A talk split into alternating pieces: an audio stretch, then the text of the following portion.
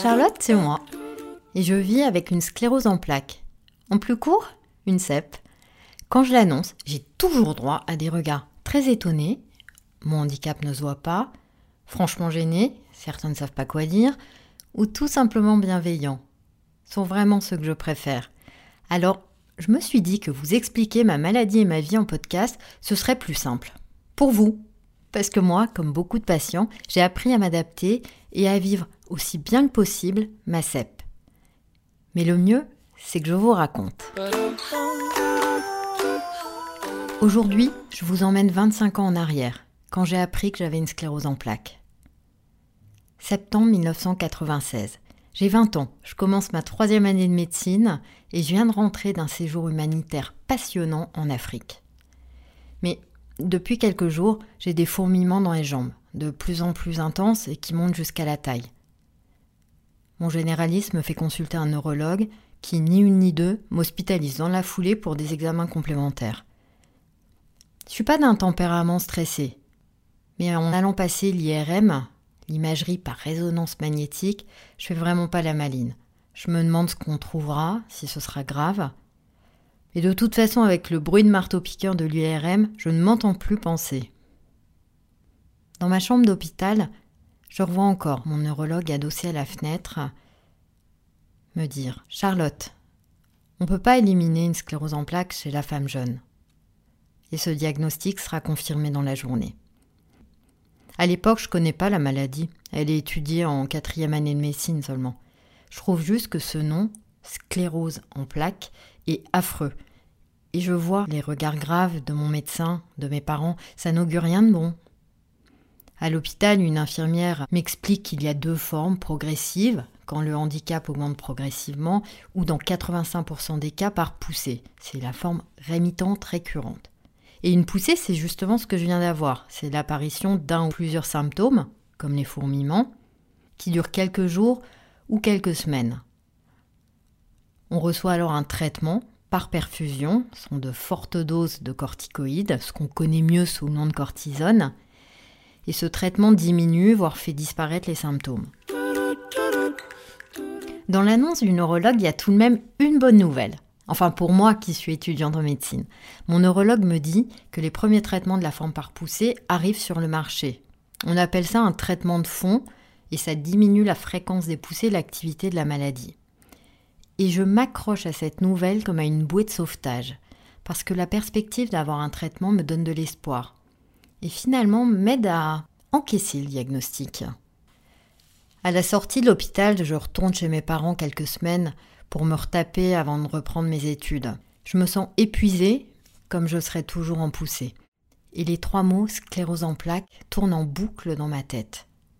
Il n'y a pas Internet à l'époque, ce qui n'est peut-être pas plus mal, et donc j'ai peu d'informations au tout début, hormis celles que le neurologue et l'infirmière m'ont données. Mais je n'attends qu'une chose, c'est de retourner à la faculté de médecine pour en savoir plus. Ma famille, quelques amis proches sont de vrais soutiens et me changent les idées, mais malgré tout, je me sens très seule et décalée par rapport aux autres. C'est sans doute le cas quand on apprend une maladie grave. Heureusement, j'ai un côté très fataliste qui m'évite de me perdre dans un sentiment d'injustice. Je le sais déjà que la vie n'est pas juste. Puis je retourne à la faculté de médecine et je me précipite à la bibliothèque pour absorber tout ce que je peux ingurgiter sur la maladie. Alors la liste de symptômes possibles donne le vertige, mais j'ai toujours préféré savoir à quoi m'attendre. Je veux mieux connaître l'ennemi pour mieux la gérer, à défaut de la vaincre. D'ailleurs, aujourd'hui, les ateliers d'éducation thérapeutique du patient reposent sur le même principe. Les patients vivent mieux leur maladie s'ils la connaissent bien. À l'époque, je décide que cette CEP ne changera rien à ma vie ni à ma carrière. Bon, ça s'est pas passé comme prévu, mais sur le coup, ça m'aide de le croire. Les premières semaines après le diagnostic, j'ai des hauts et des bas. Pour être très honnête, plus de bas que de hauts au début. Même si j'essaye de faire illusion pour n'inquiéter personne. Je commence à annoncer le diagnostic à mes amis les plus proches. verbaliser à voix haute est compliqué, déstabilisant.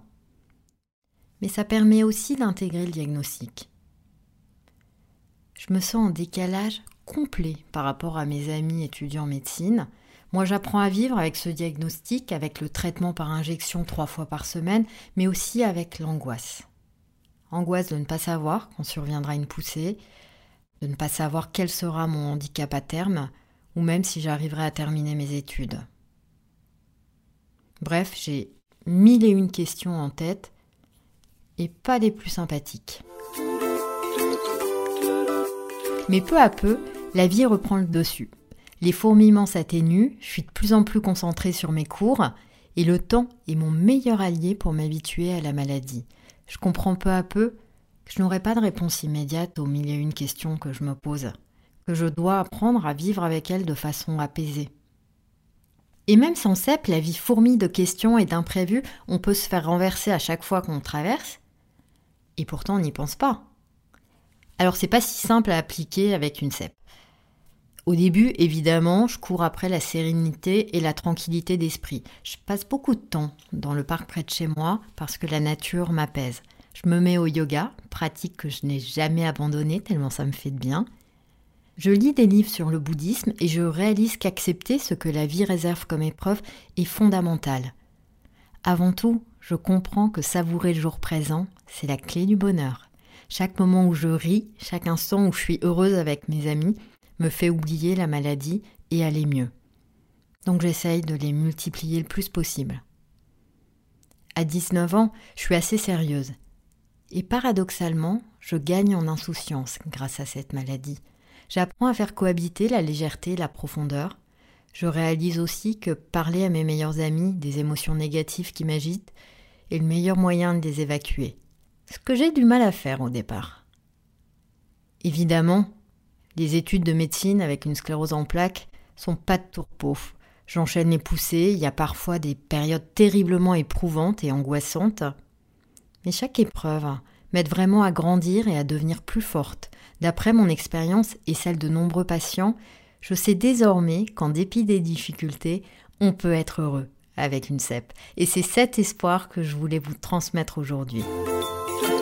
Voilà ce que j'avais envie de vous dire sur mon diagnostic de sclérose en plaques. Si mes mots vous ont été utiles, réconfortants, ou s'ils vous ont apporté de l'espoir, n'hésitez pas à vous abonner sur votre plateforme préférée ou à noter 5 étoiles sur Apple Podcast. Ça permettra de toucher plus de personnes et surtout d'aider à mieux faire connaître et comprendre cette maladie. Ce podcast est inspiré des chroniques de Charlotte sur le site CEP Ensemble. J'y raconte ma vie et toutes les astuces que j'ai trouvées pour mieux vivre ma sclérose en plaques. Merci à vous pour tous vos messages de soutien et de sympathie. Ça aussi, ça fait un bien fou.